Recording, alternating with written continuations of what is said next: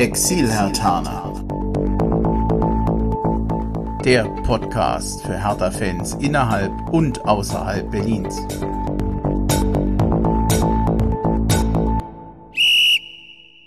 Hallo Hertha-Fans in Berlin, in Brandenburg und weiter weg. Also Hallo Exil-Hatana, ich grüße euch zu einer neuen Ausgabe des Exil-Hatana Podcast. Eigentlich ist es wieder eine Gruppentherapie gerade nach diesem Spieltag heute. Ich bin Bremchen und ich freue mich, dass der Robert in Bonn und der Yannick in Frankfurt dabei sind. Grüßt euch.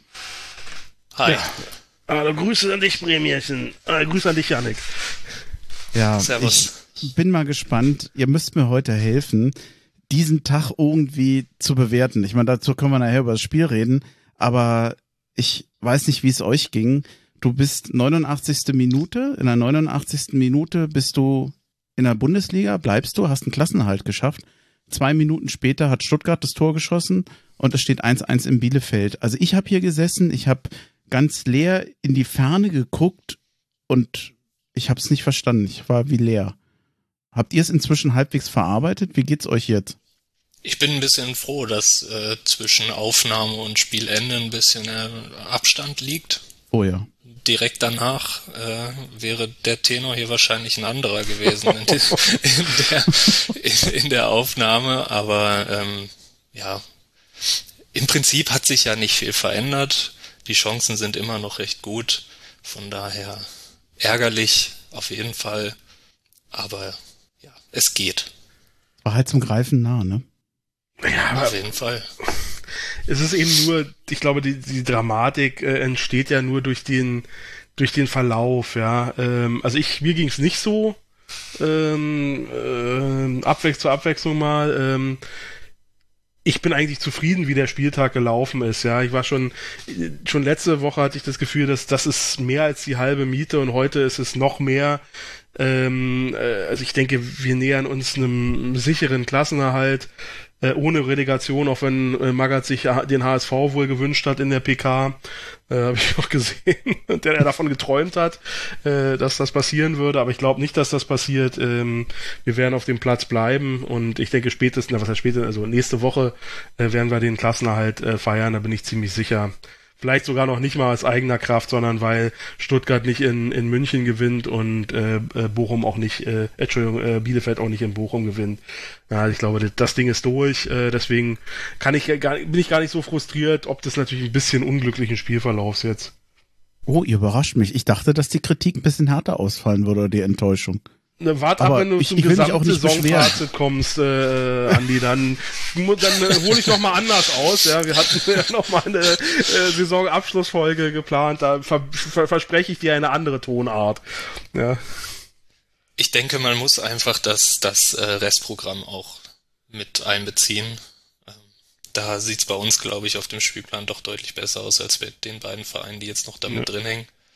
Und vier Punkte das äh, sieht doch ganz gut aus, denke ich. Ja, wobei Dortmund natürlich auch eine Nummer ist. Aber wir, wir kommen ja nachher nochmal Die haben heute aus auch verloren.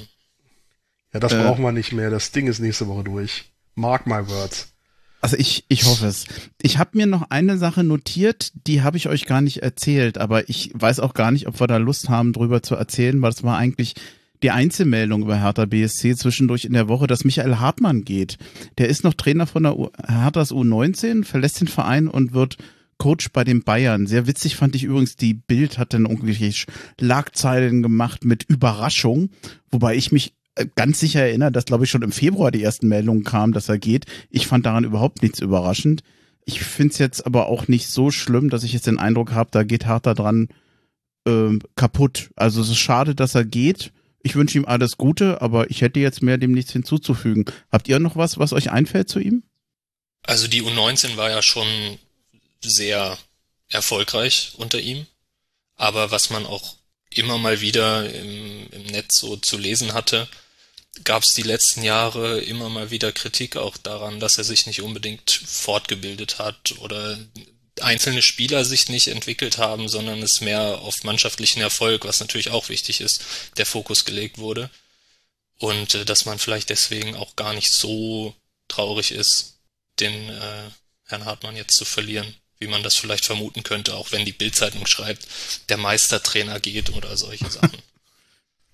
Naja, ganz so schlimm scheint es ja nicht zu sein, wenn die Bayern sich für ihn interessieren. Das hat er sich sicherlich verdient äh, aufgrund der Meriten, aber davon geht jetzt die Welt nicht unter. Ähm, ist jetzt sicherlich keine fundamentale Säule äh, des Hertha-Kosmos. Das ist vielleicht, wäre vielleicht noch was anderes gewesen als dieser, um mal einen Vergleich zu ziehen bei Schalke, dieser, dieser Wunder-Jugendcoach, der fast im genau, jeden Jahr Weltklasse, genau, äh, Weltklasse-Leute produziert, der wo er ja auch von Bayern umworben, das wäre, äh, glaube ich, nochmal eine ganz andere Nummer gewesen. Aber ich glaube, ich meine, ich, ich denke, wir können da Danke sagen, dem Micha Hartmann und ihm äh, aufrichtig alles Gute wünschen. Also da gibt es aus meiner Sicht jetzt kein, kein Drama äh, draus, sondern äh, wir haben uns getrennt. Man stellt sich ja generell im Jugendbereich neu auf. Dann ist das wieder eine Chance, äh, eine weitere Stellschraube, an der man dann drehen kann oder vielleicht auch will. Lassen wir uns überraschen. Oliver Reis übernimmt ja jetzt den, äh, den U19-Posten, ja. der im Moment noch die U17 trainiert. Die übrigens morgen im Halbfinale um die deutsche Meisterschaft das Rückspiel bestreiten gegen den VfB Stuttgart. Ähm, zu kann man sich auch live eigentlich? Zu Hause, das kann man sich auch live anschauen auf Sky. Ähm, ja. Ich glaube, um 15.30 Uhr ist der Anstoß. Okay. Das Hinspiel hat man 1-0 verloren ähm, in Stuttgart am Donnerstag, glaube ich. Und ähm, unter Umständen, wenn man da natürlich nicht weiterkommt, ist das dann auch das letzte Spiel von Oliver Reis mit der U19, äh, mit der U17. Und der Kader ist schon, also ist sehr interessant auf jeden Fall von der U17. Mhm. Ähm, zum Beispiel der Nuella Seco, der, das kam ja jetzt auch die Woche auf, dass da wohl auch die Bayern interessiert sein sollen ist U17 äh, Nationalspieler und äh, wird auch als einer der, als ein sehr großes Talent im Mittelfeld auf jeden Fall angesehen. Und ähm, natürlich noch Benze Dardai, der jüngste Sohn von Paul Dardai, spielt auch in der Mannschaft noch. Ja, also wenn man Zeit hat, morgen Nachmittag kann man sich das bestimmt mal ganz gut anschauen. Ja, na, mal, mal gucken. Ich weiß noch nicht, wie, wie schnell und wie ähm, zügig ich diese Folge dann schneide, bis wann die morgen fertig ist. Eventuell läuft das Spiel dann schon oder ist schon da, das werden wir mal sehen. Aber ja. ich, ich drücke Hertha oder der äh, Jugendmannschaft auf jeden Fall die, die Daumen, dass er da 1-0 ist ja nicht so unendlich viel. Das kann man ja immer noch einholen im Rückspiel. Auf jeden Fall. Ja. Janik, ich hatte es jetzt, ich habe euch zwar namentlich vorgestellt, war mir jetzt aber gar nicht sicher, ob ich gesagt hatte, wo ihr genau wart. Nämlich der Robert ist ja, hat er schon oft mitgemacht, der ist in Bonn, du bist in, in Frankfurt. Und ähm, du kennst es ja, ich mag es immer, wenn die Leute sich so ein bisschen vorstellen, wo sie herkommen und was sie mit Hertha zu tun haben. Und das, das wäre eigentlich die Frage an dich. Vielleicht kannst du mal ein bisschen über dich erzählen. Also, wo bist du geboren, wo bist du aufgewachsen und wie bist du dann Hertha-Fan geworden? Also geboren bin ich in Göttingen und dann auch dort in der Nähe in Südniedersachsen in einem sehr kleinen Ort aufgewachsen. Ja, ähm, wie bin ich Hertha-Fan geworden? Ich habe vor einer gar nicht allzu langen Zeit mal meinen Vater gefragt, weil ich es mir gar nicht mehr so richtig erklären konnte. Also er meinte auch so, das hätte so mit acht oder neun Jahren angefangen. Aber er meinte dann, das war wohl eher eine Verkettung unglücklicher Umstände, weil das jetzt bei uns in der Gegend nicht unbedingt äh, ein, ein typischer Verein ist. Ähm, also bei uns in der Nähe, äh, ja, da hat man äh, räumliche Nähe zu Hannover, Wolfsburg oder Braunschweig. Das waren jetzt für mich in der Jugend nicht unbedingt attraktive Vereine. Ähm, dann gibt's natürlich die üblichen Verdächtigen Bayern, Dortmund, Schalke. War jetzt auch nicht so mein Fall. Ähm, die Nähe zu Hessen, es gibt so ein paar Eintracht-Fans. Aber ähm, als ich angefangen habe, mich für Fußball zu interessieren, war die einzige Möglichkeit für mich, Fußball zu sehen, die Sportschau. Und wenn es in der Sportschau um Hertha ging in dieser Zeit, waren eigentlich fast alle Beiträge immer mit Marcelinho umfasst. Hm das war ein Spieler, der hat mich einfach begeistert und irgendwie bin ich dann bei Hertha hängen geblieben und äh, musste dann auch unbedingt ein Trikot von Marcelinho haben mit Flock. Das ist auch immer noch heute eins meiner heiligsten Besitztümer. Auch wenn der Flock und die Bedruckung mittlerweile völlig abgewaschen ist von, von wahrscheinlich zehntausenden Waschgängen. Aber da steht ja, immer irgendwie so hat sich das. ja, so alt ist es dann doch nicht. Mhm. Ähm, aber so bin ich da irgendwie reingerutscht und hat mich nicht mehr losgelassen. Wann hattest du mal die erste Möglichkeit, das nicht nur am Fernsehen zu gucken, sondern vielleicht mal vor Ort? Also du wirst ja mal ein Spiel gesehen haben vor Ort, denke ich mal inzwischen. Ja, ähm, das war in der Saison 2006, 2007 am 7. April ein 1-1 gegen Bielefeld im Olympiastadion. das ist nicht ernsthaft, oder? Doch. Oh, super. cool. Ähm, Kann sich keiner ausdenken. Ja, äh, das wäre aber auch tatsächlich meine, also um jetzt vorzugreifen, vielleicht hm. ein bisschen, das wäre auch meine Antwort auf das äh, Lieblingsspiel gewesen. Dieses 1-1? Ja, also das war, das war einfach ein, ein sehr toller Tag, so hm. für mich insgesamt. Ähm, das war ein Osterwochenende und ich wusste gar nicht, dass wir da hinfahren. Und dann hat mich mein Vater samstags morgens ganz früh geweckt und meinte, jetzt steh mal auf, zieh dich mal an. Und dann habe ich ihm gesagt, wieso denn? Ferien, gar keinen Bock aufzustehen. Und dann meinte er, nee, wir müssen jetzt mal los. Und dann sind wir zum, sind wir zum Bahnhof gefahren und irgendwie in den Zug eingestiegen und ich habe auch gar nicht mitgeschnitten, wo der hinfährt. Und dann irgendwann im Zug holte meine Mutter dann halt so meinen Hertha-Schal und alle solche Sachen aus dem Rucksack, bis ich dann erstmal kapiert hatte, wo wir hinfahren. Geile und, Überraschung. Äh, ja, mhm. es war einfach ein super Tag. Das war auch diese, das war diese Saison mit den, mit den Jubiläumstrikots, mit den, ich glaube, 115 Jahre, mit den weißen, mhm. mit diesem, mit diesem goldenen Logo. Das habe ich mir dann noch im Fanshop an der Gedächtniskirche gekauft. Mhm. Und dann sind wir irgendwann zum Stadion und äh, vorm Stadion hat Jerome Boateng Autogramme gegeben, weil er mal wieder verletzt war.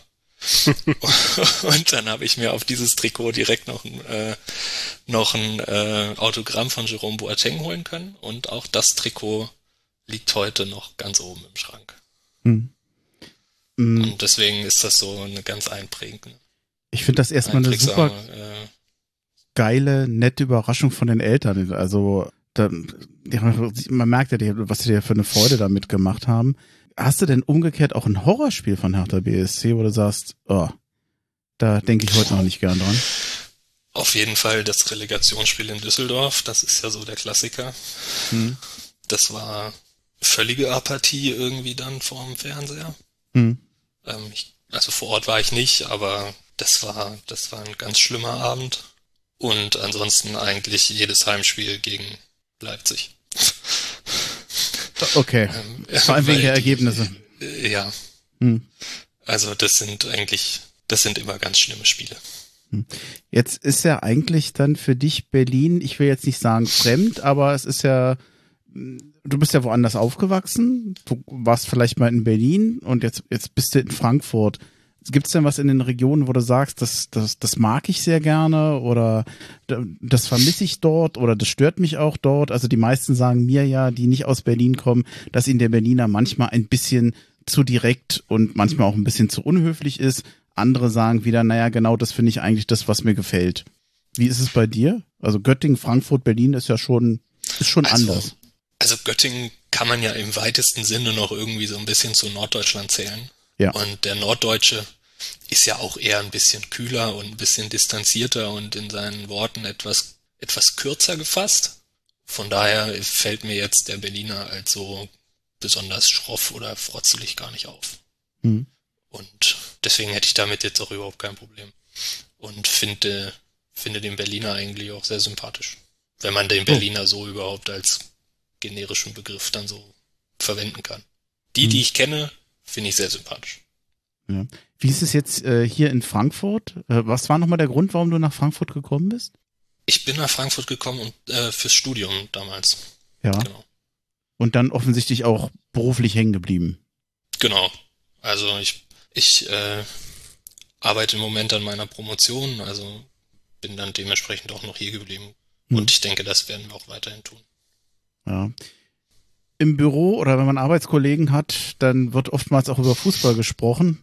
Wie ist es denn bei dir so, wenn die erfahren, dass du Hertha gut findest? Äh, wie reagieren die auf dich als Fan und wie reagieren sie auf Hertha als Verein? Hat sich, hat sich das verändert in letzter Zeit? Auch, auch durch Windhorst oder? Ähm, die Frankfurter Fans sind ja schon sehr, wie nennt man, wie sagt man das? Eher aus der Fußballromantiker-Ecke auch. Und die, der Windhorst-Einstieg und diese ganze Investitionsnummer, das ist natürlich da nicht auf besonders offene Ohren oder offene Herzen gestoßen. Das war, das war nicht unbedingt förderlich dafür, wie man Hertha hier wahrnimmt. Ja. Ähm, Kann man sagen, das hat Sympathien gekostet? Ich denke schon. Wenn welche also da so, waren vorher. Also, genau, also ich glaube, das Pendel war eher bei null, als dass es in irgendeine von beiden Richtungen ausgeschlagen ist vorher. Ähm, und diese, diese ganze Problematik oder diese ganze Thematik hat natürlich mit der ganzen Persona Bobic dann nochmal ein bisschen, bisschen Schwung aufgenommen. Man nimmt ihm das hier sehr übel, ne, dass er gegangen ist. Es kommt immer darauf an, wen man trifft. Mhm. Ähm, es gibt halt auch viele, die sagen, wie der letzten Saison noch verlaufen ist. Man hatte noch Chancen auf Champions League. Das hat man dann irgendwie durch diese ganzen Hütter-Bobisch-Sachen so ein bisschen noch vergeigt. Und die hätten sich hier noch ein, quasi ein, äh, ein Denkmal bauen können und haben das aber mit vorzeitigen Wechseln, sagen viele, so ein bisschen eingerissen. Ja, und das ist natürlich einfach eine Person, die ruft, ruft dann auch einfach Reibung hervor, gerade wo es jetzt bei uns auch nicht so besonders gut läuft. Ähm, das ist natürlich Wasser auf die Mühlen von denjenigen Leuten, die sagen, ja, das war dann sowieso der Verdienst von Leuten wie Hübner oder Ben Manga oder so. Das sind ja dann immer so die üblichen Namen, die dann fallen. Ja, also auch ein bisschen Häme. Die Häme kommt ja sowieso immer recht schnell von alleine. Ja, da braucht man auch als Hertha-Fan einfach ein dickes Fell. Aber hm. solange Häme nicht in Mitleid umschlägt, ist das noch auszuhalten. ähm, von mir aus war es das erstmal so für, für deine Zeit äh, in, in Frankfurt oder das fürs Persönliche. Hast du noch was, wo du sagst, das wollte ich unbedingt schon mal erzählen oder gerne erzählen? Nee, ich glaube, mehr ist da auch nicht. Ja, also womit ich hier am, in Frankfurt am meisten übrigens gefremdelt habe, waren die öffentlichen Verkehrsmittel, weil die kannte ich in Berlin, sie waren günstiger, sie sind öfter gefahren und irgendwie war das Verkehrsnetz besser mit Berliner mhm. Ringen und allem. Also das äh, hat mir hier ja, doch die, echt gefehlt. Wenn du nicht, du musstest hier schon für kurze Strecken sehr viel Geld bezahlen. Du hattest eine andere Taktung. Ich habe eine Zeit lang damals in Neu-Isenburg gewohnt und das waren Boah. zehn Minuten entfernt gewesen und du bist aber schon in einem anderen Tarifbereich. Du hast dann riesige Tarifwaben und das ist tierisch kompliziert. In Berlin hast du ABC und bist glücklich. Das fand ich hier, ähm, damit bin ich eigentlich, obwohl ich schon so lange hier lebe, bis heute noch mit am Fremdeln. Das gefällt mir nicht an Frankfurt. Das kann ich nachvollziehen. Also in der Zeit, in der ich Student war, hatte ich die Probleme nicht mit dem Semesterticket. Ähm, das ist mir aber dann danach erst aufgefallen, wie bescheiden das eigentlich ist, wenn man dafür tatsächlich noch extra bezahlen muss.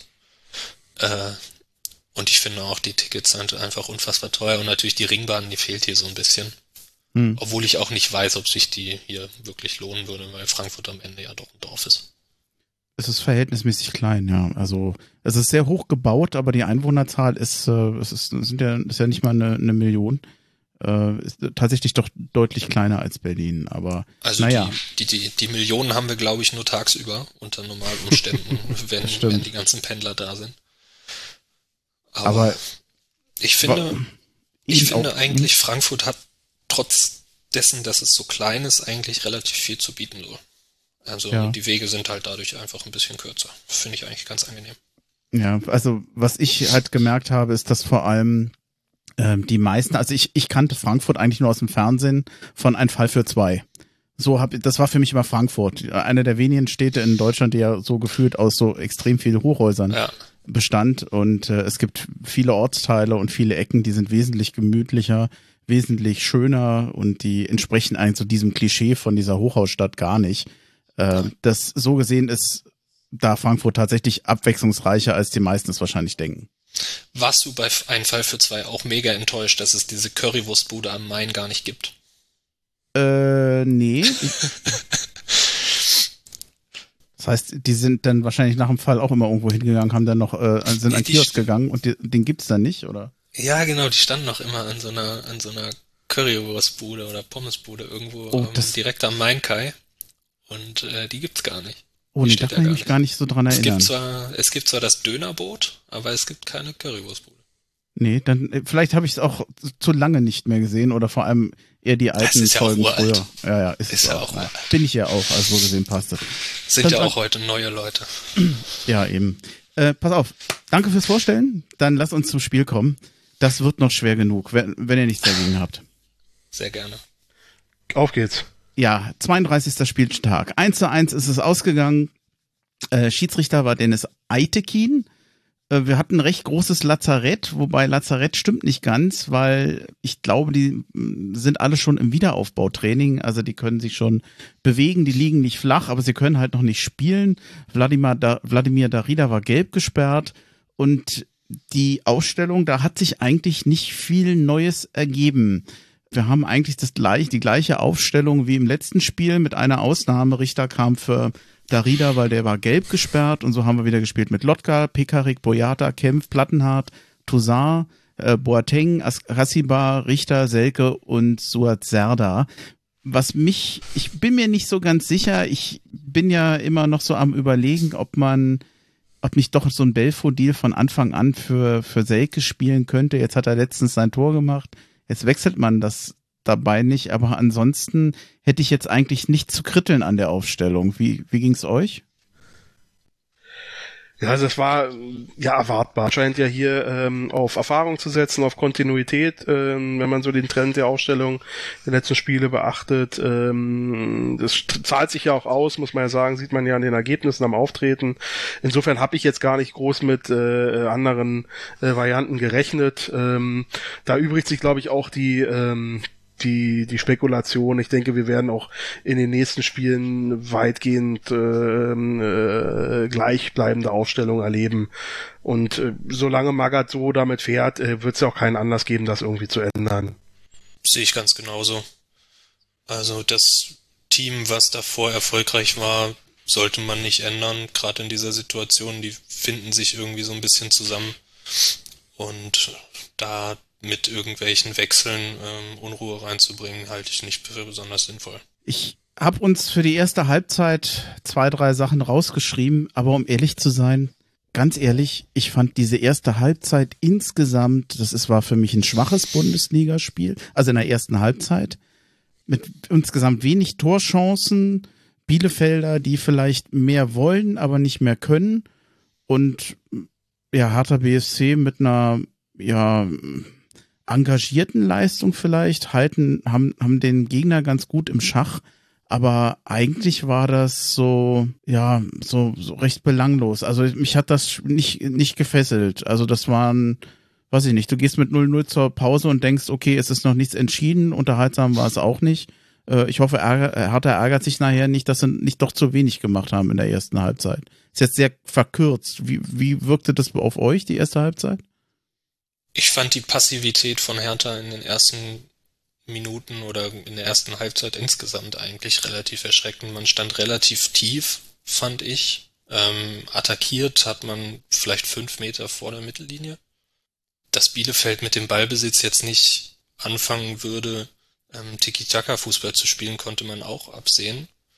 Deswegen hat es mich ein bisschen gewundert, dass man die nicht versucht hat, früher unter Druck zu setzen und schneller zu irgendwelchen Risikopässen zu zwingen, ähm, wo man ja gerade mit Toussaint und Askasiba im Mittelfeld eigentlich zwei gute zwei gute Spieler hat, die solche Pässe dann auch mal antizipieren können, was finde ich Toussaint auch in ein, zwei Situationen relativ gut gemacht hat, ähm, wo dann die Spielfortsetzung nicht so gut war. Aber ansonsten war das sehr passiv, meiner Meinung nach. Ja, aber sehe ich aus, aber erwartbar. Also ähm, wenn sich die Konstellation vom Spiel ansieht, äh, Bielefeld musste kommen. Ja, die, für die ähm, ist äh, erzählt eigentlich nur ein Sieg ähm, und ist war mit einer ganz komfortablen äh, ähm, Punktesituation in das Spiel gegangen ähm, und konnte dann auch erstmal abwarten, konnte sich auf die defensive Stärke verlassen, Kompaktheit äh, präsentieren, das ist auch, glaube ich, ein wichtiger Faktor für Magath und äh, das nimmt er einfach in Kauf. Auch äh, das Trainerteam, glaube ich, äh, ähm, weiß, dass es jetzt hier nicht um Experimente oder äh, neue Dinge geht, sondern wirklich um die ganz, ganz einfachen Dinge und die haben so, habe ich aber auch in der ersten Halbzeit gesehen. Also Präsenz, äh, Einsatzfreude, ähm, äh, ähm, Kompaktheit, ähm, nichts zugelassen. Also insofern wird das Trainerteam wahrscheinlich und ich auch nicht gar nicht unzufrieden gewesen sein mit der ersten Halbzeit.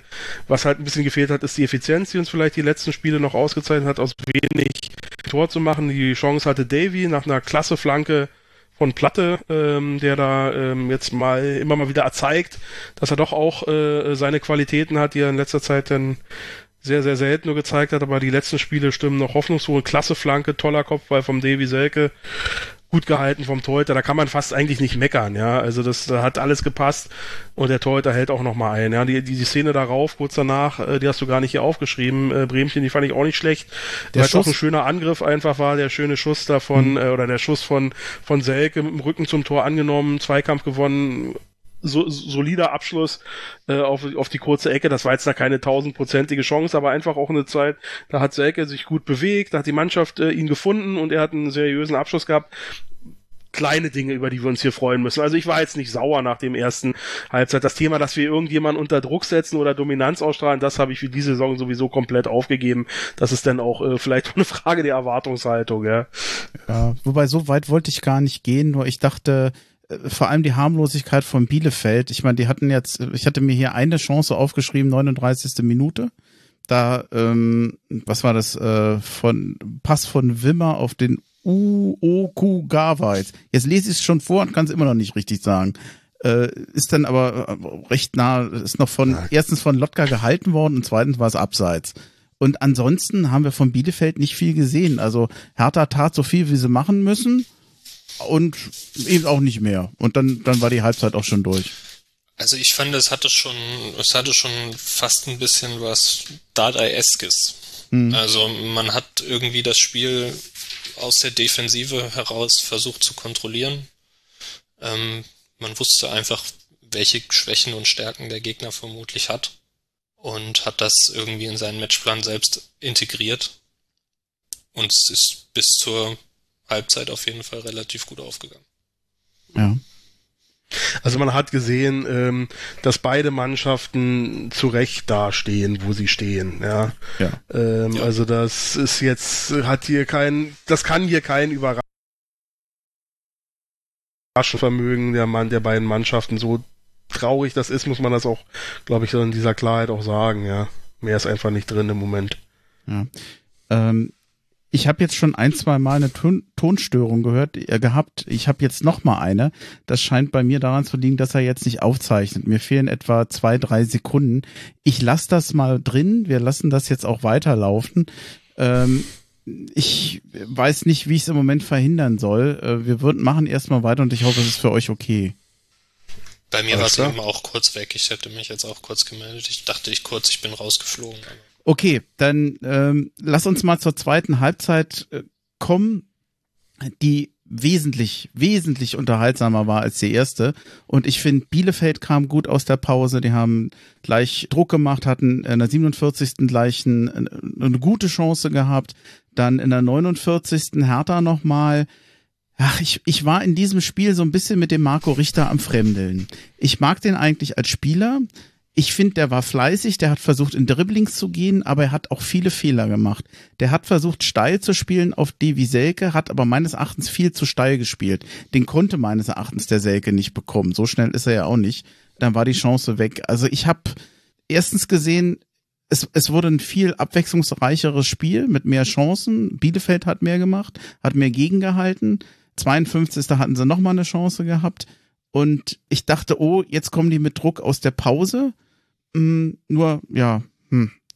Wollt, ja, ich überlege gerade, wollen wir jetzt schon über das Tor sprechen oder wollen wir nochmal über Marco Richter sprechen? Also, gib mir doch mal ein Feedback zu Richter, ob ich da jetzt so alleine unterwegs war mit dem. Also ich habe mir auch aufgeschrieben zu Marco Richter, ähm, schon für die erste Halbzeit agiert unglücklich und für mhm. die zweite Halbzeit insgesamt weiter unglücklich. Mir ist auch, also es gab so eine Situation ähm, noch später in der zweiten Halbzeit, wo er sich einen Abschluss nimmt mit dem linken Fuß, wo man eigentlich, wo vorher eine ganz gute Kombination ähm, erfolgt ist, auch mit Boateng noch dabei. Und man sich eigentlich dachte, vielleicht ist noch ein Pass mehr nötig, um in eine gute Abschlusssituation zu kommen. Und er nimmt sich den Abschluss. Und in anderen Situationen, wo er vielleicht Richtung Tor hätte gehen können, um auch mit dem rechten Fuß zu schießen, versucht er dann nochmal rauszulegen. Also er hat, trifft im Moment häufig immer genau die falsche Entscheidung, meiner Meinung nach. Ja. Und das zieht sich leider auch durch, schon jetzt ein paar Spiele, finde ich. Obwohl er natürlich gegen, gegen Augsburg sehr gut war. Aber davor auch schon. Und ähm, Ja, hatte nicht seinen besten Tag. Also ich glaube, das haben wir alle gesehen. Äh, wobei ähm, keiner wirklich richtig abfällt und auch nicht richtig rausragt. Das, äh, aber das ist gar keine Kritik. Äh, und ich glaube, das, was äh, Magath bewirken wollte und bewirkt hat, dass wir da ähm, wenig, weniger Ausschläge haben, als wir es die in den Rest der Saison gehabt haben, wo wir sehr viele Ausschläge hatten, ganz besonders nach unten äh, von sehr vielen Spielern.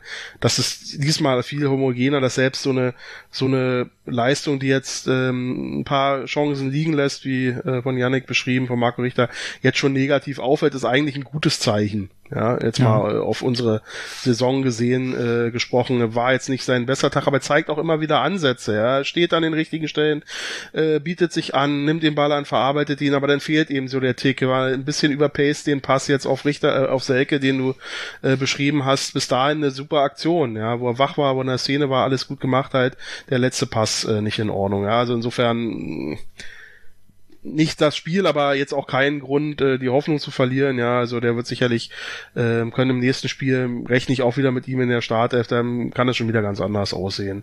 Also er wirkte so ein bisschen heute ein bisschen unglücklich. Ich finde das total schön, dass du das eben nochmal gesagt hast mit dem äh, homogenen Auftreten der Mannschaft, weil eigentlich in, de, in den Podcast-Folgen mache ich mir zwar immer eine Notiz, wer war gut und wer war schlecht, weil das ja oftmals doch ganz wesentlich zu so einem Spiel gehört.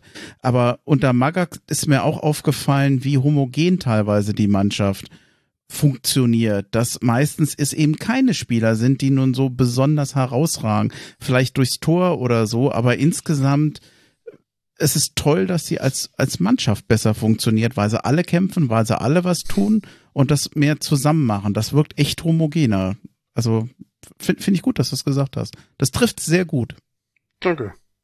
Da nicht für. Äh, Janik, von dir noch was? Sonst würde ich zum Tor kommen. Gerne zum Tor kommen. Okay, 54. Minute. Ich bin ja froh, wenn Hertha in Führung geht, weil ich weiß, wie große Probleme die haben, wenn sie erstmal hinten sind. Da meistens geht's dann nicht gut. Das ist übrigens jetzt, glaube das erste Spiel unter Magath, wenn sie führen, dass sie nicht gewinnen, aber das ist noch was anderes. Ein richtig schöner Kopfball durch Toussaint, der sowieso in der Rückrunde insgesamt ja immer, immer besser wird.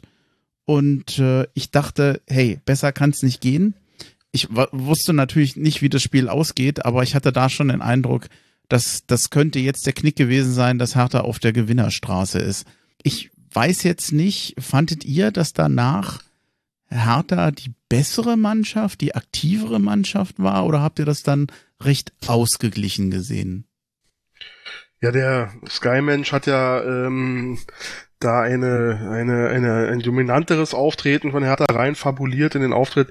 Es wirkte zumindest kontrolliert. Ja, mhm. also ich hatte ähm, über weite Strecken äh, ähm, des Spiels insgesamt, aber auch der zweiten Halbzeit durchaus das Gefühl, dass Hertha nur das zulässt, was sie zulassen wollen, ähm, die gefährlichen Räume komplett im Griff haben und das Spiel eigentlich mehr oder weniger im, im Griff haben, ohne irgendwie äh, das Spiel zu bestimmen. Also das hatte ich schon das Gefühl, da war schon, hat man schon eine gewisse Sicherheit, ein gewisses Vertrauen, insbesondere in die defensive Stärke äh, gespürt auch, ja. Nach vorne ist es halt zu wenig. Darüber kann man ja vielleicht, oder wird man sicherlich, wir, wir drei, aber vielleicht auch andere, äh, nochmal diskutieren, ob man da vielleicht was hat liegen lassen jetzt äh, gegen einen Gegner, ähm, den man vielleicht doch hätte noch klarer distanzieren können. Aber äh, insgesamt war das, war, hatten sie, war schon, würde ich es unter Kontrolle, Spiel kontrolliert, mhm. schon abspeichern, ja.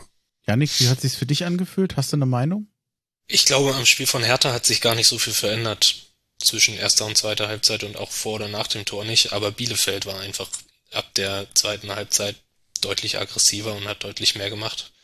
Und deswegen hatte man, glaube ich, auch eher das Gefühl, dass das in beide Richtungen jetzt auch ausschlagen kann. Hm. Natürlich hat man dann immer so subjektiv das Gefühl, wenn der Gegner mehr macht, dass die eigene Mannschaft vielleicht etwas zu wenig oder zu passiv ist. Aber ich finde, dass das Niveau oder die Leistung vom Einsatz, vom, vom Willen, vom Kampf über die ganzen 90 Minuten eigentlich relativ konstant war. Und dass da, also man kennt es ja schon, dass die Mannschaft sich gerne mal eine Auszeit nimmt. Ja. Ähm, zum Beispiel letzte Woche nach der, nach der ersten Viertelstunde hat man Stuttgart zurückkommen lassen. Ähm, so extrem fand ich das jetzt hier nicht, aber es war dann schon, war dann schon noch mehr auf Augenhöhe, als es vielleicht davor noch nicht so war. Hm. Jetzt 59. Minute. Ich bin ja gespannt, was ihr zu dem Ding sagt. Ich bin mir bis jetzt noch nicht sicher, wie man mit der Situation umgeht. Da gab es eine Entscheidung oder eine Überprüfung, ob es Elfmeter für Bielefeld gibt. Peter Pekarik, der ist dem Joachim Nils mehr oder weniger hinterhergerannt. Es kann sein, dass er ihm in die Hacke getreten ist. Wahrscheinlich ist er das. Der Aitekin hat sich das nochmal angeguckt und hat gesagt, nee, keine Elfmeter ist ihm zu wenig. Ich habe jetzt nicht den Eindruck, dass Hertha da jetzt nun komplett Pech hatte mit der Entscheidung. Also ich habe es jetzt nicht als Schwalbe empfunden.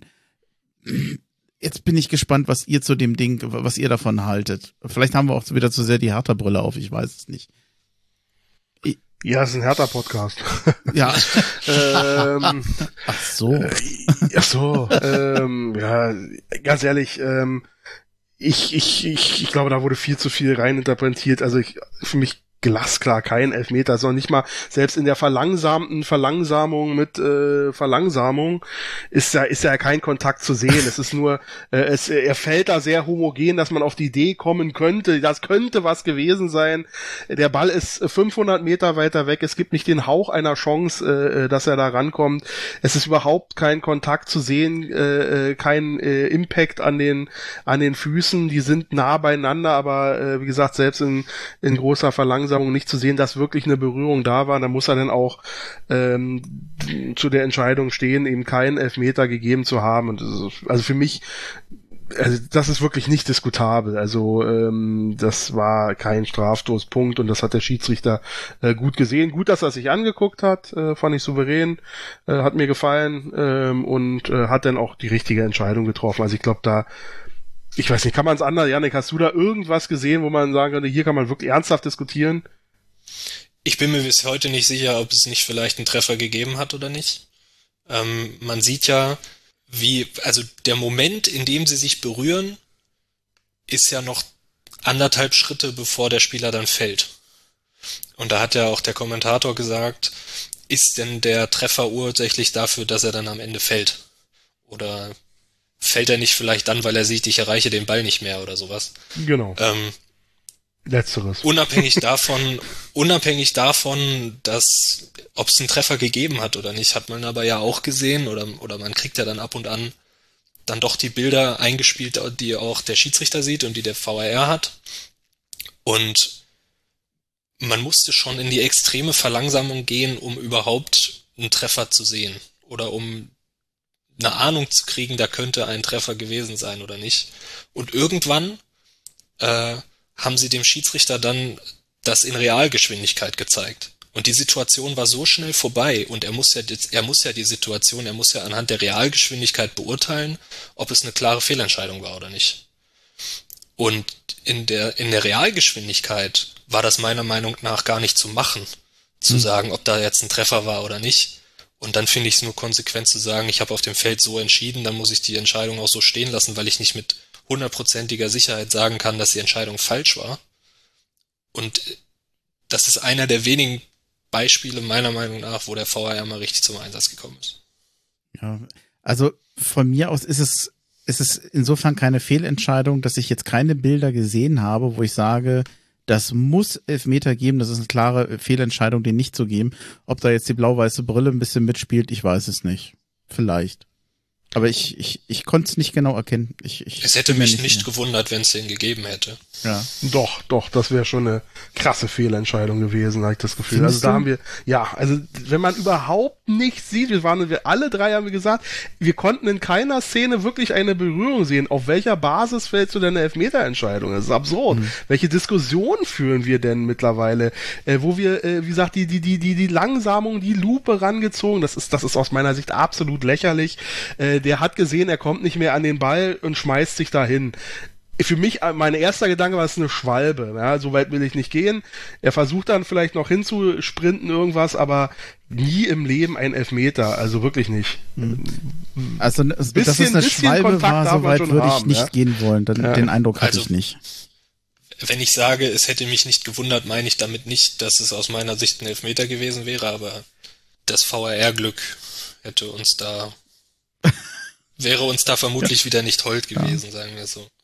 Ich also hab in dieser, in diesem Deswegen Sinne gut, dass er geguckt hat selber, der, der alte. Auf jeden Fall.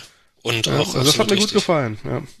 Ich habe ich glaube, ich weiß nicht, ob das schon bei der Szene war, aber dann eigentlich dieses Spiel nur noch in Trance wahrgenommen. Ich sage das jetzt mal ganz, ganz so. bewusst so. Ich wollte nur noch, dass es vorbei ist. Bielefeld, die wollten. Also ich, ich finde, am Ende kann man jetzt sich drüber streiten, ob das ein verdientes oder nicht verdientes 1-1 war. Aber was ich den Bielefeldern wirklich, was ich anerkennen muss, ist, die haben versucht, mit ihren Mitteln irgendwie noch versuchen nachzusetzen. Da 75. habe ich noch so einen Ball. Weißt, kennst du das, wenn so eine Flanke so an Freund und vorbei einmal komplett von rechts nach links durchgeht, keiner kommt ran? Das sind die Momente, wo ich wieder graue Haare habe, neue. 78. Minute gab, fing dann die, äh, ich glaube vorher schon, Björkan äh, rein und Stark, Plattenhardt und Boateng raus. Hat meines Erachtens für den weiteren Spielverlauf keine Bedeutung mehr gehabt. Ein anderer Wechsel durchaus schon, nämlich Davy Selke und Marco Richter gingen und Luca Wollschläger hat meines Erachtens jetzt sein erstes Spiel gehabt. Ich hoffe, ich, ich habe richtig geguckt. Der Junge ist 19 Jahre alt, 1,94 groß. Mir war gar nicht bewusst, dass der so groß ist. Linus Gechter kam übrigens auch. Und es dauerte nicht lange, da hatten die beide, ja, ich weiß nicht, war das jetzt die Szene des Spiels, aber wahrscheinlich schon fast eine für einen Jahresrückblick der Voltschläger hat eigentlich sich super durchgesetzt in diesem Konter. Der ist beackert worden von seinem Nebenspiel, von seinem Gegenspieler. Ich weiß gar nicht mehr, wer das war. Der hat den abgeschüttelt, der ist dem weggerannt und schiebt links zu Maximilian Mittelstädt raus. Ich hätte jetzt erwartet, dass Mittelstädt einschiebt. Der dachte aber so ein bisschen äh, wie beim ähm, Länderspiel damals gegen Brasilien, ach komm, spielst du nochmal zurück, dann kann der Voltschläger ja äh, das Ding machen und letztendlich vergeigen sie es beide. Ich, ich weiß nicht. Ich mache dem Voltschläger nicht mal einen Vorwurf. Ja, wer will das, will so einem jungen Spieler denn einen Vorwurf machen? Ich fand es in der Tat, du hast viele gute Sachen schon beschrieben, die mich beeindruckt haben bei dem jungen Mann eben, dass er da ähm, die Physis gehabt hat, äh, die Schnelligkeit gehabt hat, seinem Gegenspieler wegzuräumen. Er läuft in die Laufbahn des Gegners, der kann ihn nicht faulen, sondern muss einen Schritt zurücknehmen, damit holt er sich die entscheidenden Meter. Ich finde, er war in der super Abschlussposition und eigentlich muss er den selber machen. Äh, der extra Pass raus war, glaube ich, nicht wirklich nötig und er war auch nicht besonders gut. Er war etwas zu langsam gespielt, der Torhüter konnte nachgehen, nicht in der richtigen Tiefe gespielt. Waren also die Abschlusssituation für ähm, Maxi war, war, war schlechter als äh, die, die der Wollschläger selber gehabt hat. Insofern eine unglückliche Entscheidung, die natürlich den, ja, sich dann äh, unglücklich ausgewirkt hat am Ende. Ähm, trotzdem hat mir dieser Antritt und diese, dieser Laufweg und dieser Einsatz erstmal von dem Wollschläger ganz gut gefallen. Wollen wir mal, dürfen wir gespannt sein, was der, was der uns noch, ob der uns noch Freude bringt. Also das war eine schöne Sache, trotz des unglücklichen Ausgangs. So, so erinnere ich es jetzt. Ich hoffe, der Junge macht sich da keine Vorwürfe, der soll weitermachen, weil das war eigentlich großartig. Also niemand wird dem, dem irgendwie einen Vorwurf machen, äh, so ein Jungspieler erst recht nicht. Aber dass man denen natürlich so einer Szene oder so einer Chance nachtrauert, ist sicherlich auch verständlich, denke ich. Also es hat auch ähm, Boateng hinterher im Interview mhm. gesagt, als er angesprochen wurde, ähm, ob es da, ob's da jetzt irgendwelche Vorwürfe innerhalb der Mannschaft gibt und er meinte auch, nein, natürlich nicht. Ähm, Maxi sei zwar nicht mehr so jung, ähm, aber da, da macht man den, den Mannschaftskollegen keine Vorwürfe und erst recht nicht bei so einem jungen Kerl wie beim Luca Wollschläger. Ähm, und er hat auch gesagt, eigentlich macht er das genau richtig, dass er da nochmal rüberspielt. Maxi hätte einfach schießen müssen. Also da jetzt, da jetzt irgendjemandem einen Strick draus zu drehen, ist, glaube ich, der falsche Ansatz. Die, die Aktion davor war ja super. Er läuft ihm so in den, in den Laufweg. Genau ähm, ja. dass er ihn, wenn er ihn fault, dann gibt's eine rote Karte. Und da jetzt, da jetzt irgendwelche Vorwürfe rauszuhören bei einem, bei einem ersten Bundesligaspiel, das kommt ja auch nur daher, dass es am Ende irgendwie unglücklich ausgegangen ist. Überrascht es euch nicht, dass er ihn gebracht hat und ja. nicht Belfodil? Es ist ja nicht ja. das erste Mal Auf gefühlt, dass Magath in Anführungsstrichen ohne Not, also ich, ich, ja. ich will ja jetzt gar nicht sagen, dass es falsch war, den einzuwechseln, aber der doch wesentlich erfahrene Belfodil, der schließlich auch letztens gegen Augsburg noch das Tor zum 2-0 gemacht hat nach ja. seiner Einwechslung. Ich meine, man weiß jetzt nicht, ob der das jetzt beliebig wiederholen kann, das weiß jetzt keiner von uns, aber äh, dass er ihn da einwechselt und nicht Belfodil, also ganz, ja. weiß ich nicht. Mag sein, dass das an dem Spiel nichts geändert hätte, aber ich finde es schon sehr überraschend und manchmal ja. verstehe ich es auch nicht ganz. Ja. Also muss ich ehrlich sagen, da, da bin ich ganz bei dir und ähm, gerade Belfodil, ein Spieler, der wirklich jetzt mal, ob er die Szene jetzt besser gelöst hätte oder in die Szene so gekommen wäre, das mal dahingestellt, aber so vom Spielertyp eigentlich der genau der Typ, den du haben willst in 75 Minuten 1-0 im Rücken. Einer, ein großer Spieler, der in der Gegnerhälfte den Ball behaupten kann, festmachen kann, dass Leute aufrücken kann, der vielleicht auch mal ein, zwei Spieler ausnehmen kann, selbst was kreieren kann das ist doch das, was du haben willst. Und das haben wir ja eben auch gegen Stuttgart mit seinem Tor zum 2 zu 0, aber auch in vielen anderen Szenen gesehen. Also es ist für mich unerklärlich. Ich Magath ich weiß nicht, was da los ist. Also ich glaube, er gefällt sich da selbst in der Rolle dessen, der da irgendwie was ganz Überraschendes tut und zaubert diese Jungs ähm, aus dem aus dem Hut. Also aber ein 18-Jähriger, wie lange war der Eitsch? Kollege, siehst du, der linke Verteidiger, ich weiß gar nicht mehr, wie er heißt. Eitschberger. Ähm, Eitschberger äh, äh, zu, äh, vor vollem Haus äh, im Derby in einer ganz schwierigen sportlichen Situation, den positionsfremd einzusetzen. Ich, das ist, das geht vielleicht nicht mehr als Mut durch, ja. Das ist schon Hasardeur, ja. Und äh, jetzt den Jungen ähm, äh, da in, in, in ein Abstiegsendspiel zu werfen, ähm, äh, wo du, wo du den Sack zumachen kannst, wo es um ganz, ganz viel geht. Ob das die Situation ist, so jungen Spieler das anzuvertrauen, weiß ich nicht. Was bleibt jetzt an dem, was, was passiert jetzt in den Köpfen von diesen beiden jungen Spielern, für die diese beiden Spiele jetzt äh, für, für den einen katastrophal gelaufen sind, für den anderen nicht so gut. Hilft das denen in der Karriere? Bringt die das weiter oder ähm, ist das vielleicht sogar ein Rückschlag? Ähm, wenn du Alternativen hast, also ich ganz anfreunden kann ich mich da nicht. Ich bewundere den Mut von Magath, wenn man das noch Mut nennen will. Ja, also er, hat, er, er macht sich überhaupt keine Platte und denkt, macht das, was er für richtig hält. Aber ich hoffe, er macht es sich nicht nur, um jetzt der große, der große Keks zu sein äh, und was zu machen, mit dem keiner gerechnet hat und sich darauf ähm, irgendwas einzubilden. Also wirklich schwer nachvollziehbar die Entscheidung. Weiß nicht, mal gucken. Es wird wahrscheinlich trotzdem reichen, aber ähm, das sind so meine Gedanken dazu. Janik, du noch oder? Nö, ich glaube, da ist alles gesagt. Ja. Ich überlege gerade, hm, diese Dramatik da zum Schluss, die hatte ich ja eigentlich schon, schon, schon erwähnt. 89. Minute hast du einen Klassenerhalt. 91. Minute ist es wieder ein bisschen offener. Ihr habt es am Anfang schon gesagt, euch wirft dieses Unentschieden jetzt eigentlich nicht um, weil nach wie vor Hertha insgesamt noch in der besseren Position ist als die Gegner bin ich da in der richtigen Richtung unterwegs? Ist das so, was ihr so verkürzt denkt oder wie ihr dieses Spiel bewertet? Also nicht verzagen, weitermachen? Dann gewinnt man halt gegen Mainz? Ganz genau so. Und also anders, also anders darf man jetzt auch meiner Meinung nach da nicht rausgehen. Mhm. Ähm, man ist immer noch im Vergleich zu Bielefeld und Stuttgart in der besseren Ausgangslage. Vier Punkte vor Stuttgart, das heißt, sie müssen dank unseres schlechteren Torverhältnisses zwar nicht zwei Spiele gewinnen, um tatsächlich noch an uns vorbeizuziehen, aber die haben ein knackiges Restprogramm mit Bayern in München. Die wollen sich äh, bei ihrem letzten Heimspiel sicherlich auch nochmal verbessert zeigen, nachdem die heute in Mainz verloren haben. Und dann gegen Köln am letzten Spieltag, um die, für die es vielleicht dann immer noch um Europa geht. Und also ich denke, wir sind da eigentlich in einer ganz guten Situation, was das angeht. Ja.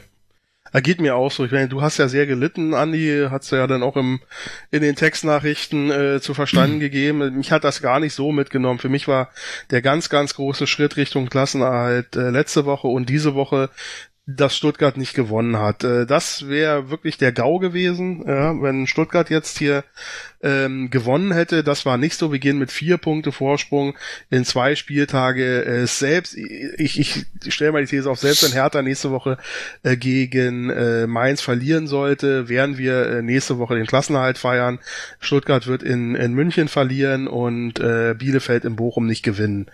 Ja, und und äh, dann ist es durch. Also ich glaube, wir brauchen das auf das Spiel in in, äh, in Dortmund müssen wir nicht mehr gucken. Glaube aber gleichwohl, dass wir eine gute Chance haben, gegen Mainz zu gewinnen. Mit Bayern besiegern tun wir uns ja sehr leicht. Die, äh, ähm, die, die schlagen wir dann immer in der Regel. Also das ist ja auch das Gesetz der Serie. Bayern Besieger verlieren erstmal das nächste Spiel. Also insofern alles gesetzt für die Hertha. Deswegen bin ich wirklich in guter Stimmung. Ähm, und also wie, ob des Spiels, ja, und es gibt keinen Grund jetzt ähm, noch Drama zu machen. Blöd gelaufen, aber ist halt so. Apropos es Drama. Ist ja auch, ja, es ist bitte? ja auch nicht so, als wäre.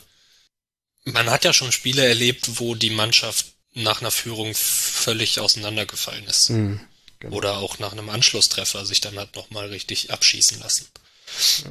Und du hast es ja vorhin schon mal gesagt, es war eine, es ist eine homogene Mannschaft mittlerweile oder eine, und auch immer eine homogene Leistung über 90 Minuten. Es gibt keine massiven Ausschläge nach unten oder oben mehr dass man sich mal dann in der 91. oder 92. Minute noch ein, noch ein Tor fängt, das kann halt passieren. Und ähm, wenn die Mannschaft dieses 1-0 über 40 Minuten ähm, souverän runterspielen könnte, dann wären wir vermutlich sowieso schon seit fünf Spieltagen nicht mehr in dieser Situation, noch abschießgefährdet zu sein. Dann hätte man die Spiele in der Hinrunde gegen Augsburg und Leverkusen auch gewonnen. Hm. Und dann wäre der Drop sowieso schon lange gelutscht. Ähm, von daher würde ich da jetzt auch nicht denken, dass das jetzt noch was mit der Mannschaft macht. Dass mhm. da jetzt wieder emotionale Aufbauarbeit geleistet werden muss oder so. Und selbst wenn, ähm, hat es ja das Team um Magath und Fotheringham nach dem Derby auch geschafft. Ich habe dieses 1-1 selber noch gar nicht angesprochen. Das irgendwie wollte ich noch nicht. ja, ja du, Vermeidungsstrategien hier. Du bringst hinter dich an. Äh, ja, komm. Äh, das Lustige, ich stelle jetzt gerade fest, dass das ein Herr Nilsson gemacht hat und das erinnert mich irgendwie mehr an Pippi Langstrumpf als als Arminia Bielefeld. Aber ähm, okay, nein, Ehre, Ehre, wem Ehre gebührt. Ähm, ich finde. Machst dir die Welt, wie sie dir gefällt, ja. Nee, bei äh, ich, ich finde irgendwie schon. Äh, ich, ich weiß immer noch nicht so mit diesem Unentschieden ob das jetzt nur verdient war oder nicht für Arminia Bielefeld, weil ich finde, sie haben sich ja schon bemüht. Sie haben auch nicht aufgegeben und eigentlich, ich, ich finde das ja gar nicht so unsympathisch, auch wenn es natürlich jetzt ein Tor gegen meine Mannschaft ist. Diese, diese lange Flanke von Hack, die hat der Nilsson dann eingeköpft und sein Bewacher war ausgerechnet Toussaint. Da sah er nicht so dolle aus, trotz seines tollen Tores zum 1 zu 0. Ach, schade ich will jetzt nicht, ich will ihn nicht zur tragischen Figur machen, aber da sah halt auch Toussaint nicht gut aus. Konntet ihr es nochmal sehen? Habt ihr es nochmal gesehen in der mhm. Wiederholung? Ja, weniger. Ich glaube, was mich so ein bisschen gestört hat an dem Tor ist, dass die Flanke so unbedrängt war. Mhm. Also dass so ein Ding mal, der schmeißt sich ja, ja blind rein, der hat die Augen zu, der sieht gar nichts, ja. Äh, dem kannst du den Ball tausendmal nochmal so hinflanken, den wird er vielleicht noch einmal so treffen. So eine Tore fallen einfach, sind auch nicht ganz einfach zu verteidigen, wenn der Ball erstmal in der Luft ist. Ähm, also wie gesagt, man hätte den, den, die, die Flanken, äh, den Flankengeber äh, energischer äh, unter Druck setzen können. Ähm, aber wie du schon sagtest, ich, ich habe es auch so verstanden, also war ein glücklicher Punkt, auch ein glückliches Tor. Den hat sie sich mit sehr großem Einsatz, den muss man den Bielefeldern auch attestieren, äh, ein Stück weit verdient haben, aber da können sie schon drei Kreuze machen, dass sie das gemacht haben. Also ähm, war schon sehr, sehr glücklich äh, unterm Strich, äh, wenn man auch die, ich will das nicht, diese Statistik nicht in den Limmel holen, aber diese Expected Goals nimmt, ja, also dann ähm, da, da hätten sie eigentlich äh, kein Tor schießen können, äh, unbedingt. Insofern. Wie gesagt, heute können wir gönnerhaft sein. Ich würde lieber vielleicht nachher äh, noch mal ein paar Minuten darauf verschwenden zu reden, ob man vielleicht doch hätte anders auftreten können, ähm, äh, vielleicht äh, Mitte zu, nach der nach der Führung zumindest oder die letzten zehn Minuten. Äh, da habe ich eher so ein paar Versäumnisse gesehen, aber ich wollte Janik, Janik nicht vorgreifen hier. Also ich finde, das ist ein Spiel, da kann man sich nicht beschweren, wenn Hertha gewinnt. Aber irgendwie habe ich auch das Gefühl, dass man sich über dieses Unentschieden auch nicht beschweren kann. Hm. Es ist ein, es ist ein ganz, also für mich ein ganz schwer einzuordnendes Spiel. Ähm, wenn man es jetzt zum Beispiel mal mit dem Augsburg-Spiel vergleicht, da waren beide Mannschaften ähnlich schlecht. Weinzierl hat hinterher gesagt, es ist eigentlich ein klassisches 0-0-Spiel. Da hat aber Hertha das Tor gemacht und wer das Tor hinterher macht und gewinnt, der hat irgendwie auch recht oder genau. der hat es dann auch irgendwie verdient. Und So ein bisschen, finde ich, ist die Situation hier ähnlich. Dass es natürlich dann so spät passiert und da kann man sicherlich sagen, da hatten die Bielefelder dann auch eine Menge Glück, dass diese Flanke genauso kommt in die, gerade in die Bewegung, wo die, wo die Abwehr wieder rausrückt und dann in die Gegenbewegung gehen muss, um dann noch zu versuchen, diese Halbfeldflanke hinter die Kette zu verteidigen. Das ist, ist auch nicht ganz einfach, denke ich ähm, da dann wieder den, den Richtungswechsel mitzumachen. Also ich finde es extrem schwer einzuschätzen, was hier verdient oder unverdient war, für wen. Ich denke, die Bielefelder hätten sich nicht beschweren können, wenn Hertha das einfach gewonnen hätte. Mhm. Und so kann man aber auch nicht besonders betrübt sein, dass es am Ende noch unentschieden ausgegangen ist. Am Ende, seien wir ehrlich, war es auch irgendwo ein knappes Spiel. Äh, und dann ja. Also ich habe jetzt nochmal auf die Statistik geguckt. Laufleistung 113,63 zu 116,5 für Hertha. Zweikämpfe mehr gewonnen, 45,3 Prozent für Hertha. 6 zu 9 Schüsse für Hertha, 2 zu 6 Ecken für Hertha. Die Spieler mit der größten Laufleistung, die drei, waren alles Hertaner. Askasiba mit 12,63, Toussaint mit 12,1, Pekarik mit 11,52, weil ich eben Bielefeld so gelobt, oder wir ja zu Recht auch Bielefeld loben, weil sie sich eingesetzt haben und dann kommt der Erfolg manchmal. Auch Hertha hätte diesen Erfolg dann letztendlich für mich verdient. Äh, insofern, ähm, ja, ist es, hat man jetzt am Ende einfach Pech gehabt und dann, dann heißt es jetzt gegen Mainz nachlegen, habe ich ja eben auch schon mal erwähnt. Ich wiederhole es einfach nochmal. Ich würde Sicher, sicher. Ja, ich würde gar nicht so gerne nochmal drauf aufgehen, drauf eingehen wollen, wie jetzt die letzten zehn Minuten anders hätten verlaufen können oder ob Hertha da mehr hätte was machen können. Mich beschäftigen noch ein, zwei andere Sachen, die würde ich vielleicht ganz gerne mal erwähnen was der Vorteil gewesen wäre, wenn man jetzt den Klassenerhalt fix gemacht hätte, man gewinnt Zeit. Und zwar schon für die Kaderplanung. Du kannst im Moment keine Spieler neu verpflichten, wenn du noch nicht weißt, in welcher Liga du spielst, solange das nicht sicher ist. Du wirst nicht Nägel mit Köpfen machen bei einem Trainer, dem du auch noch nicht sagen kannst, ich kann ja noch gar nicht so genau sagen, wie das ausgeht. Und äh, das, das finde ich schade so gesehen kann ich jetzt mit dem 1 zu 1 leben, aber ich finde, das ist echt ein Nachteil, der, der Hertha nicht hilft. Äh, stell dir mal vor, schlimmstenfalls du kommst in Relegation, da weißt du in zwei Wochen immer noch nicht so genau, wie du weiter planst. Also dieses Mal Zeit gewinnen, früh planen zu können. Bei Hertha wird sich wieder viel ändern. Ich, ich glaube, das, das hilft dem Verein.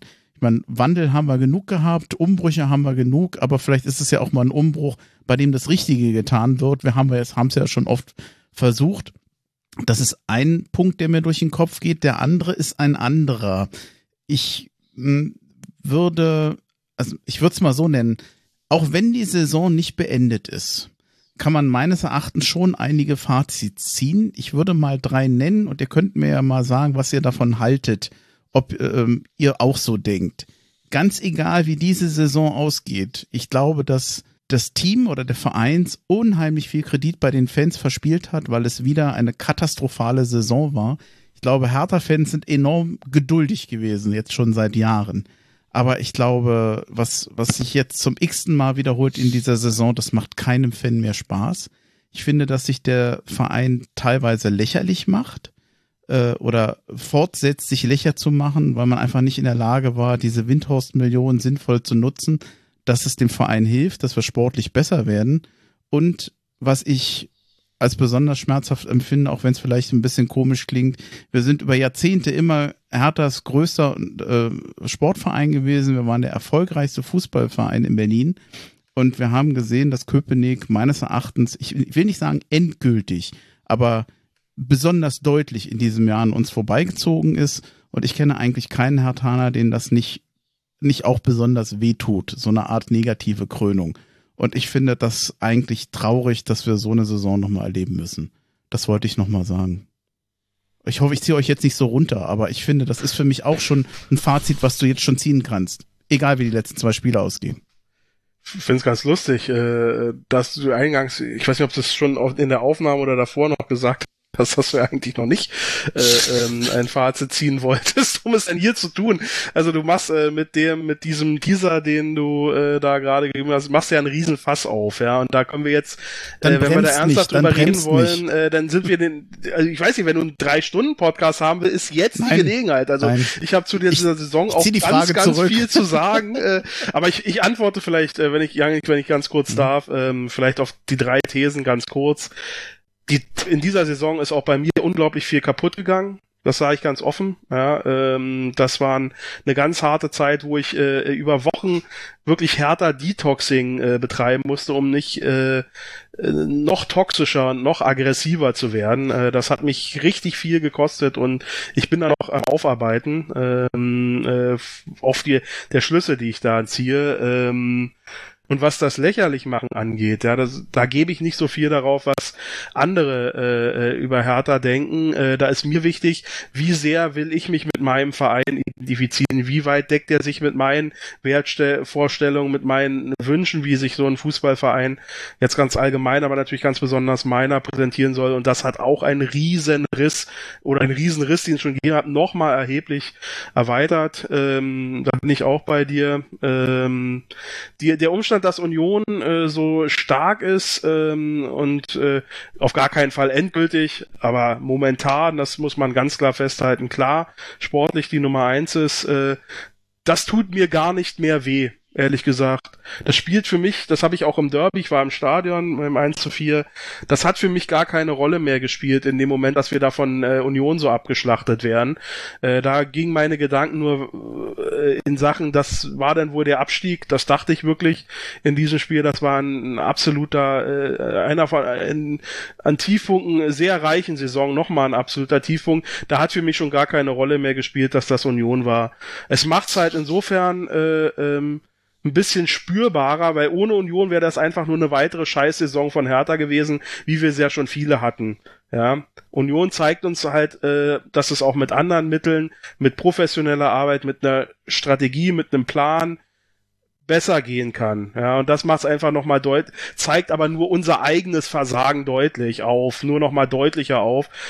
Aus der, aus der Konkurrenzsituation, jedenfalls für mich, äh, ist das nicht mehr tut denn nicht mehr weh. Nicht nach dieser Saison. Das sind so meine Gedanken dazu. Ja, also da kann ich mich fast vollumfänglich einfach nur anschließen. Ähm, es war nur als Option, als Chance gesehen, dich, du könntest dich jetzt auskotzen. nee, nochmal draufkotzen. Wo, wo ich weiß nicht, ob das, ob das dann so viel, ob das so viel, äh, ob das so viel bringt. Ähm, ja, was heißt Kredit verspielt? Es würde voraussetzen, dass noch so viel Kredit da war, den man noch hätte verspielen können vorher. Jetzt ähm, ist doch ein drauf. ähm, ich glaube einfach, ähm, dass man sich durch diese ganze personelle Neuaufstellung im letzten Sommer viel erhofft hat. Und noch mehr davon ist ausgeblieben, noch mehr davon ist in die Hose gegangen. Seien das Transfers, seien das irgendwelche Trainerentscheidungen. Und man wusste eigentlich, es gab ja Wochen, da gab es jeden Tag irgendeine Hiobsbotschaft sei das irgendwelche, ja. irgendwelche Rückschläge in Sachen Verletzungen oder Meldungen vom Investor oder solche Geschichten. Und es gab ja einfach wirklich Wochen, jedes Mal, wenn irgendwo eine Push-Nachricht kam, Neuigkeiten zu Hertha, man hat jedes Mal gedacht, naja, schlimmer kann es gar nicht mehr werden und es wurde schlimmer. Ja. Äh, und das ist vielleicht dann auch schon die Überleitung zu, zu deinem zweiten, zu deiner zweiten These dass sich der Verein in gewisser Weise lächerlich macht. Wie der Verein vielleicht von Außenstehenden aufgenommen wird, da ist man als Hertaner vermutlich sowieso schon etwas abgestumpfter oder versucht das weniger wahrzunehmen und lässt sich davon auch nicht mehr so anstacheln. Wenn es, wo es aber allerdings schwierig wird, ist, wenn sich die eigene Fanschaft etwas veräppelt vorkommt von dem, was im Verein passiert und wie sich der Verein nach außen präsentiert. Und da haben wir einfach in dieser Saison in der ganzen Kommunikation zwischen Tenor, Windhorst, Gegenbauer, Hertha, ich kann es nicht anders beschreiben, es war eine Shitshow. also, man hat, man hat sich wirklich, es war wirklich nur noch ein Hände über dem Kopf zusammenschlagen und sich denken, haltet doch einfach die Backen. Wenn ihr, also, oder sprecht intern und wenn ihr euch intern auch nicht mehr mögen kommt, dann einigt euch wenigstens darauf, gar nichts mehr zu sagen. Es erinnert einen öffentlichen Scheidungskrieg, bei dem meistens keine der beiden Seiten gewinnt. Es ist wirklich ein richtiger Rosenkrieg gewesen, teilweise. Hm. Ähm, aber, aber, also in, in den meisten Ehen gibt es ja dann noch schöne Zeiten und an die kann ich mich eigentlich in dieser Ehe kaum erinnern. Ähm, also, das war wirklich ein, nach, also von Dezember bis ungefähr jetzt, bis Felix Magath kam, war es eine sehr, sehr anstrengende Zeit. Und ich glaube, da gab es auch ganz viele Hertha-Fans, die sich ähm, ganz eindringlich mit anderen Sachen beschäftigt haben, als genau zu verfolgen, was im Verein passiert. Und ich glaube, das kann auch jeder verstehen und das sollte man auch niemandem vorwerfen, wenn er sich da vielleicht mal etwas zurückgenommen oder mit anderen Sachen beschäftigt hat. Hm. Und ähm, dann schließlich zu, zu Union noch, wie der Robert schon gesagt hat, das ist auf keinen Fall endgültig. Ähm, jeder Höhenflug endet auch irgendwann mal und ich, ich bin zu 100 Prozent davon überzeugt, dass auch die irgendwann das Ende der Fahnenstange erreichen und dass es da auch mal eine Krise geben wird. Das geht gar nicht anders. Das hat auch jetzt irgendwie nichts mit Neid oder so zu tun. Man muss einfach anerkennen, dass die da gute Arbeit gemacht haben. Ja. Und solange, solange das nicht in Mitleid umschlägt, ist das alles auszuhalten. Dann fange ich mal mit dem an, wo man kein Mitleid haben muss. Wir haben Hertha BSC jetzt mit 33 Punkten auf dem 15. Tabellenplatz. Es folgen Stuttgart mit 29 Punkten, Bielefeld mit 27, wobei Hertha die mit Abstand oder doch recht deutlich schlechteste Tordifferenz aller Teams hat. Das Gute ist, wir haben noch zwei Spiele. Das Heimspiel gegen Mainz. Da rechne ich übrigens, ich hoffe da auf recht viel Zuschauer. Und das Auswärtsspiel in Dortmund. In Dortmund rechne ich mir nach wie vor eigentlich nicht so viel aus, aber ich habe immer noch großen Respekt vor den Mainzern. Das Gute ist, mit einem Sieg kann man den Klassenerhalt festmachen. Dann kann auch Stuttgart, egal ob sie gewinnen oder nicht, nicht mehr überholen. Und das ist dann einfach auch meine Hoffnung für die nächste Woche.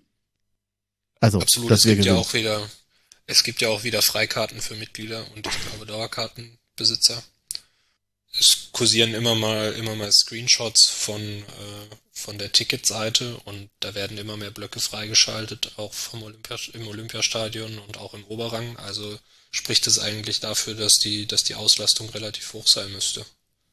Also wenn wenn hinten am Marathontor die Blöcke freigeschaltet werden im Ticketing-System, dann heißt es ja eigentlich immer, dass es relativ voll wird. Ja. Robert, von dir noch was? Ja, ich, du äh, drängst auf einen Abschluss, äh, deswegen will ich gar nichts äh, äh, mehr aufmachen, sondern wie gesagt, ähm, ich gehe mit einem erleichterten Gefühl äh, aus diesem Spieltag heute, trotz des unglücklichen Spielverlaufs. Ich denke, nächste Woche wirst du ähm, mit anderen glücklichen Exilhertanern äh, den Klassenhalt ähm, äh, feiern können, auch wenn äh, Hertha nicht gewinnen sollte, wovon ich aber trotzdem ausgehe. Ich glaube, wir werden da nochmal ein schönes Spiel haben, äh, von, einem, von einer guten Kulisse wieder, das denke ich auch. Ähm, Stimmung soll ja wohl sehr gut gewesen sein äh, äh, gegen Stuttgart, was man so äh, sowohl im Stadion gehört äh, hat und gesehen hat, als auch was so in den Nachbesprechungen, in den Fanforen war. Ähm, vielleicht ist, sind das so ein bisschen die Fußballfeste, an denen man sich festhält. Für mich auch ein ganz tolles Erlebnis gewesen. Ich fand das Spiel gegen Union abseits des Geschehens auf dem Rasen war von der Stimmung, von der Energie, von den Vibes im Stadion absolute Werbung für Hertha. Das muss man ganz klar sagen. Das war eine ganz klasse Stimmung. Da habe ich mich richtig wohl gefühlt und ähm, vielleicht ist das ja was, was wir ein Stück weit aus dieser Saison mitnehmen äh, können, dass wir uns denn selbst genug sind, äh, als Fans uns äh, einfach da äh, präsentieren. Das ist ja auch nicht spannungsfrei, aber die Ultras sind ja auch nicht alle Fans, das darf man auch nicht vergessen. Und äh, vielleicht ist das was, was wir mitnehmen können für diese für die neue Saison. Ein bisschen mehr Fankultur, ein bisschen mehr äh, sich selbst sein, äh, bisschen mehr ähm, härter unterstützen, äh, auf ganz vielen Ebenen einfach Spaß am Stadionerlebnis haben die kleinen Dinge vielleicht wieder wertschätzen mehr. Ja. Also es gibt so geile Videos von den 2-0 gegen Stuttgart. Ich hatte vorhin mal gesagt, Belfodil hat das gegen Augsburg geschossen, das 2-0. Du hast mich aber netterweise noch korrigiert. Das war ja gegen Stuttgart. Und äh, das ist ja, da kriege ich immer eine Gänsehaut, wenn ich das sehe. Äh, ein, ein, ein, ein Stadion flippt aus. Das konnte man richtig, das konntest du mal im Fernseher schon spüren und die, die Videos, die ich davon im Nachhinein noch gesehen habe, die bestätigen das sehr. Es war sehr geil. Das wünsche ich mir für den 7. Mai. Also nach, also das sollte man vielleicht noch erwähnen, auch dass die, dass die Auswärtsfahrer heute auch in Bielefeld extrem ja. gute Stimmung ja. gemacht haben und dass man Stimmt. das auch am, am, am Bildschirm schon mitbekommen hat. Das waren, glaube ich, um die 3000. Ja. Und nachdem ja ähm, nach dem oder während des Augsburg-Spiels, wo auf dem Ostersonntag oder Ostersamstag nur, nur in Anführungszeichen 1000 Berliner angereist waren, schon von Auflösungserscheinungen die Rede waren, äh, unter gewissen Journalisten, ähm, war das heute, glaube ich, ein ganz gutes Zeichen. Na gut, das war den Tauber noch Ferienzeit. Ach, sag mal, Robert, kennst du das Outro eigentlich bei mir? Nee, hau doch mal rein. Äh, äh kriegen wir denn auch das Intro denn noch zu? Ist schon das neue Intro da? Äh, Nein, äh, immer noch nicht. Das ist aber ja das Lustige. du hast ein Outro. Ah, okay, dann hau äh, rein, hau rein. Das äh, ist aber ganz sanft und das ist eigentlich nur für den Hintergrund, damit man also wirklich ganz sanft und äh, entspannt rausgehen kann. Das Schöne ist, du kannst dabei sprechen und das Auto bleibt aber leise. Es wird erst lauter, wenn du, wenn du sprechen möchtest. Das ist allerdings auch, sagen wir mal so, ich bin da mit dem, der das umgesetzt hat, nicht so ganz auf einer Welle gewesen. Das, ich wollte eigentlich ein ganz anderes Intro machen lassen. Ich habe dann das hier bekommen. Ich finde das zwar nicht schlecht als Outro, aber eigentlich war es für was anderes gedacht. Ich nehme es trotzdem, mir gefällt's. Es wirkt so ein bisschen friedensstiftend, entspannt und ein bisschen chillig. Also so ganz anders, wie man eigentlich als Hertha-Fan ist. Ja, eben, das, war, das ist ein guter Gegenpol, äh, wenn man sich schon die Köpfe heiß redet, ähm, dass man dann vielleicht äh, mehr zur Ruhe wiederfindet und zur Mitte äh, zen-artig äh, das Leben betrachtet. Ja, du warst heute sehr ruhig. Ich habe heute was ganz anderes erwartet bei dir, Robert. Ich habe ja Hey. gesagt, ich habe ja was besprochen. Hm? Ich, ich, ich hoffe noch auf deine Einladung zu einer Saisonabschlussfolge. Gerne live an der Hauptversammlung, äh, wo wir uns treffen werden, Bremchen. Ich habe dein Versprechen. Äh, und dann werden wir nochmal die Saisonrevue passieren lassen. Ich kann dir sagen, da werde ich nicht mit steilen Thesen planen und kündige schon mal eine sehr harte Abrechnung auf allen Ebenen ab. Aber heute war in der Tat eher ähm, dass die Freude, ich denke, über den de facto facto gelungenen Klassenerhalt aufgrund der, äh, ähm, der, der Spielverläufe und der Punktesituation. Ähm, da ist bei mir eine große Erleichterung erstmal da. Aber ich denke, auch die Folge hat schon gezeigt, wie viel da kaputt gegangen ist, wie viel im Argen ist und wie viel es zu besprechen gibt. Aber das ist vielleicht heute noch nicht die Gelegenheit dafür. Ja, dann mache ich es kurz. Ich bedanke mich bei euch beiden. Janik, auch ganz herzlich an dich nochmal. Äh, du bist ja kurzfristig eingesprungen, fand ich sehr nett. Dass das Vielen Dank für hast. die Möglichkeit und für die Einladung. Genau, da schließe ich mich an. Danke, ja, Männchen, wie immer. Auf jeden Fall, ja. Es war mir ein Vergnügen. Vielen Dank nochmal, Howie, und das war's für heute. Ciao, Howie.